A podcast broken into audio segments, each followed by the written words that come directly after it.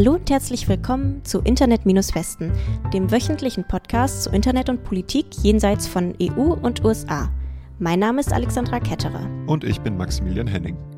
Heute sprechen wir über Daten im peruanischen Wahlkampf, digitale Repression in Vietnam, über die Fusion zweier indonesischer Tech-Giganten und eine Krise in einem französisch-afrikanischen Digitalprojekt.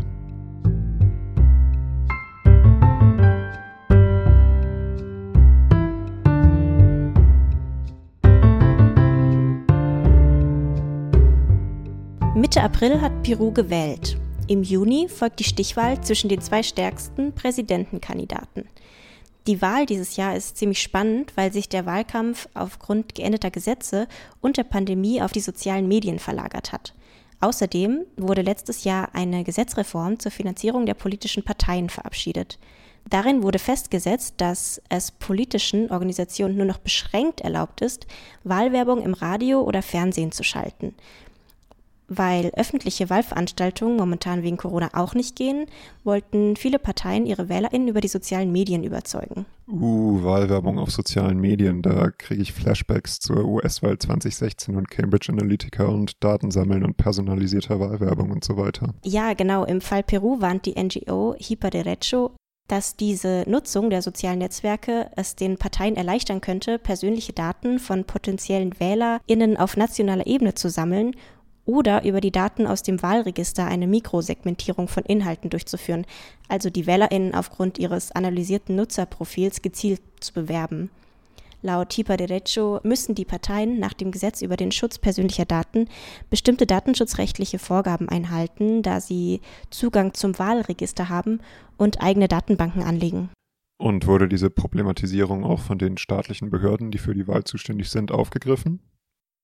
Ja, die Forderung wurde von der peruanischen Generaldirektion für Transparenz, Zugang zu öffentlichen Informationen und personenbezogener Daten im April dieses Jahres erneut bestätigt. In ihrem Gutachten weist die Behörde darauf hin, dass das Gesetz auf personenbezogene Daten anwendbar ist, die in Datenbanken der öffentlichen und privaten Verwaltung enthalten sind. Weiter betont das Gutachten, dass die im Wahlregister enthaltenen personenbezogenen Daten nur für den Zweck benutzt werden dürfen, für den sie auch erhoben werden in diesem Fall für die Durchführung und Organisation des Wahlprozesses. Darüber hinaus betont die Behörde, dass die Verarbeitung der persönlichen Daten mit besonderer Verantwortung und Sicherheit erfolgen muss, sodass das Grundrecht auf den Schutz der persönlichen Daten gewährleistet ist. Schließlich müssen die Organisationen, wenn sie dem Wählerregister Daten hinzufügen, diese neue Datenbank, die dann entsteht, im Nationalen Register für den Schutz personenbezogener Daten registrieren. Und was heißt das alles für die WählerInnen? Kurz gesagt bedeutet das für die Bürgerinnen, dass die Parteien die Ausübung der Rechte der Dateninhaber ermöglichen müssen. Die Wählerinnen haben also das Recht, die über sie gesammelte Daten einzusehen, löschen zu lassen oder auch der Sammlung zu widersprechen. Und direkt weiter zur nächsten Wahl, und zwar ab nach Vietnam. Da ist nämlich morgen Wahltag und die Bürgerinnen und Bürger der Sozialistischen Republik dürfen ihre Stimme für die Nationalversammlung abgeben. Kleiner Fakt am Rand, Vietnam ist ein Einparteienstaat. Die Kommunistische Partei ist die einzige Partei, die Kandidatinnen aufstellen darf. Das klingt nicht so demokratisch wie in Peru. Ja, das stimmt wohl. Es gibt aber immerhin nicht nur Kandidatinnen der Kommunistischen Partei, denn theoretisch kann jede Person kandidieren. Das heißt dann aber nicht, dass man auch eine Chance hat. In der letzten Wahl 2016 gingen zum Beispiel von 500 Sitzen 473 an die Kandidatinnen der Kommunistischen Partei. Da gibt es eine sehr interessante Übersicht auf der Seite thevietnamese.org, wie genau die Partei dafür sorgt, dass die Nationalversammlung so aussieht, wie sie das will. Und dann gibt es auch im Internet ein paar Tricks dazu. Zum Beispiel die Einheit 47, eine 2017 gegründete Einheit des Militärs. Oh, das klingt ja auch sehr cybermäßig. Einheit 47. Was macht die denn so? Äh, Zitat. In jeder Stunde, Minute und Sekunde müssen wir bereit sein, um vorausschauend gegen die falschen Ansichten zu kämpfen. So die offizielle Ankündigung dieser Einheit. Die Einheit soll so um die 10.000 Leute beschäftigen, die in sozialen Medien die Ansichten der Regierung vertreten und Posts von Regierungsgegnerinnen zum Löschen melden. Und dazu gibt es dann noch eine ganze Menge Freiwillige. Soziale Medien heißt in Vietnam hauptsächlich Facebook, aber auch YouTube und so weiter. Das Land verbietet internationale Plattformen nicht, übt aber starken Druck auf sie aus. Letztes Jahr hat die Regierung nach Berichten von Reuters den Traffic von Facebook im Land stark verlangsamt und gedroht, die Seite ganz zu sperren, wenn das Unternehmen nicht mehr Inhalte von freien vietnamesischen Medien zensieren würde. Das hat Facebook dann auch gemacht. Trotzdem hat die vietnamesische Regierung im August dann nochmal mehr Zensur verlangt und da hat Facebook dann Nein gesagt. Und ist Facebook jetzt in Vietnam abgeschaltet? Nee, ist es nicht. Aber Inhaltsbeschränkungen aufgrund von vietnamesischen Gesetzen haben um 983 Prozent zugenommen. Facebook folgt laut vietnamesischen Angaben 95 Prozent der Regierungsanfragen zur Löschung von Inhalten und Google um die 90 Prozent.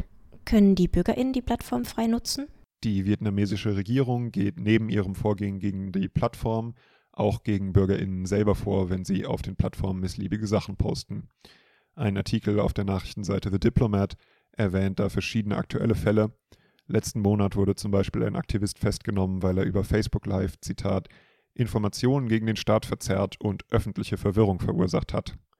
Ein anderer Aktivist wurde festgenommen und beschuldigt, Online-AnführerInnen der Kommunistischen Partei verleumdet zu haben. Und hier trifft es auch KandidatInnen für die Wahlen morgen. Zum Beispiel einen selbstnominierten, also unabhängigen Kandidat, der auf Facebook Videos mit politischen Nachrichten hochgeladen hat, von der Polizei auf der Straße aufgegabelt wurde und jetzt an einem unbekannten Ort festgehalten wird. In Indonesien fusionieren zwei riesige Tech-Unternehmen. Gojek, ein Unternehmen, das als eine Art Uber mit Motorrädern gestartet ist und mittlerweile aber auch Lieferservices und Bezahlservices anbietet, und Tokopedia, das größte E-Commerce-Unternehmen in Indonesien, also das indonesische Amazon, könnte man sagen. Die beiden Unternehmen fusionieren mit dem Namen GoTo. Beide Unternehmen waren für sich davor schon Milliardenunternehmen. Es ist der größte Firmenzusammenschluss, den es in Indonesien je gab. Und es schauen auch äh, weltweite Player über die beiden Schultern. Investiert in beide Unternehmen haben zum Beispiel die Alibaba Group Holding aus Singapur und Alphabet, also Google. Und was sagt die Kartellbehörde zu diesem Zusammenschluss? Die indonesische Kartellbehörde hat daraufhin erklärt, dass sie die Fusion auf mögliches monopolistisches Verhalten untersuchen will. Die Kartellbehörde sagte gegenüber Reuters, dass keines der beiden Unternehmen die Agentur über die Fusion zuvor informiert hatte. Rechtlich müssen sie das aber auch erst 30 Tage nach der Transaktion. Und wenn die Kartellbehörde doch feststellt, dass sie gegen Recht verstoßen haben?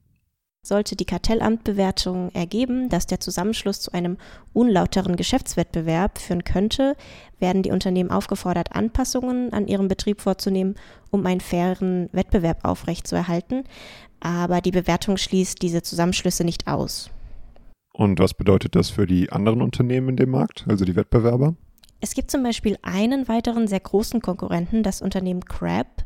Das ist auch ein Liefer- und Taxiservice. Und um mal den Wert dieser Unternehmen zu vergleichen, der Wert von Gojek wird momentan auf 10,5 Milliarden US-Dollar geschätzt, der von Tokopedia auf 7,5 Milliarden. Zusammen haben sie also einen Wert von 18 Milliarden. Im Vergleich dazu wurde Grabs Wert auf 14 Milliarden geschätzt.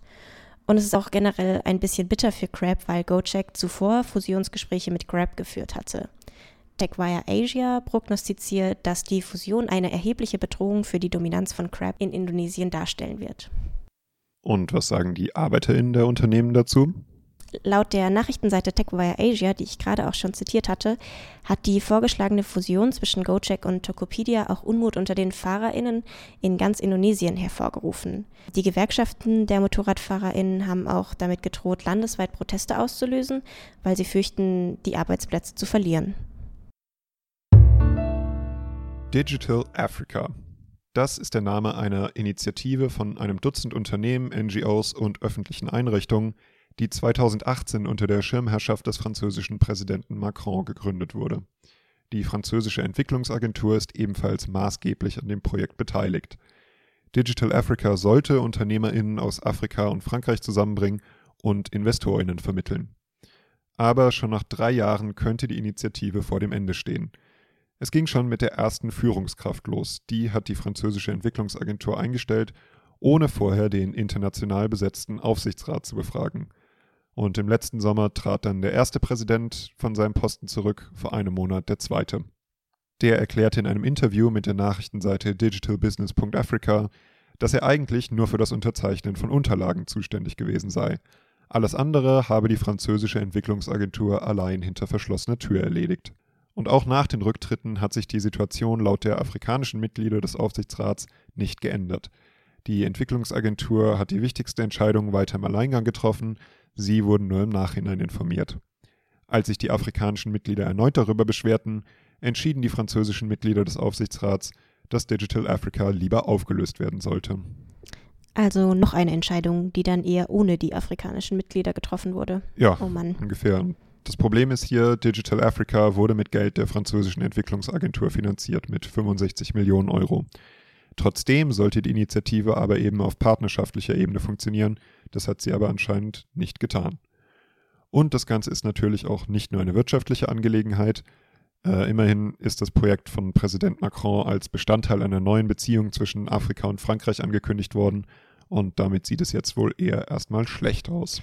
Ist denn neben den großen Worten auch tatsächlich irgendwas passiert? Nun ja, es gab eben das Geld von der französischen Entwicklungsagentur, aber ansonsten scheint in der Tat praktisch nicht so viel passiert zu sein. So wirkt es zumindest in einem offenen Brief der Angestellten von Digital Africa. Die schreiben auch, dass sie hohe Hoffnungen in das Projekt hatten, bessere Verwaltung möglich machen wollten, alles sehr ehrenwerte Ziele. Und dann kam erstmal Stillstand. Der Brief ist von Ende letzten Monats und vorher ist anscheinend drei Monate lang schon nichts mehr passiert. Und was passiert jetzt? Das ist die Frage. Also wie schon erwähnt, die französische Entwicklungsagentur will Digital Africa anscheinend auflösen. Alle verbleibenden afrikanischen Mitglieder des Aufsichtsrats wurden Anfang dieses Monats rausgeschmissen, anscheinend nach dem Willen der Agentur. Der Leiter von digitalbusiness.africa, Boyjard Orange-Joyum, hat Anfang des Monats eine Kolumne im Magazin Jeune Afrique veröffentlicht. Darin verurteilt er die Bevormundung der afrikanischen Mitglieder von Digital Africa, aber er schreibt auch, Zitat, Herr Präsident, es gibt noch Zeit. Es gibt immer noch Zeit, um den jungen AfrikanerInnen, die wir sind, zu beweisen, dass sie, wie sie sagen, aus einer neuen Generation von Französinnen stammen, dass sie die Franzosen hinter sich gelassen haben, die bei einer paternalistischen, kolonialistischen und rückblickenden Sicht auf das Verhältnis zu Afrika geblieben sind.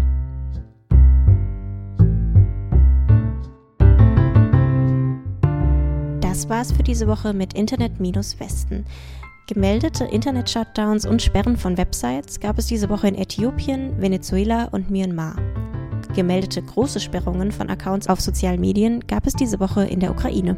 Alle Links zu den Quellen in dieser Folge findet ihr auf unserer Seite internet-westen.de und auf unserem Twitter-Account at-westen.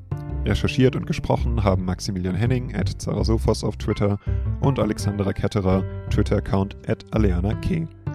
Die Musik in dieser Folge wurde produziert von David Breckerbohm at Breckerbohm auf Instagram. Bis nächste Woche.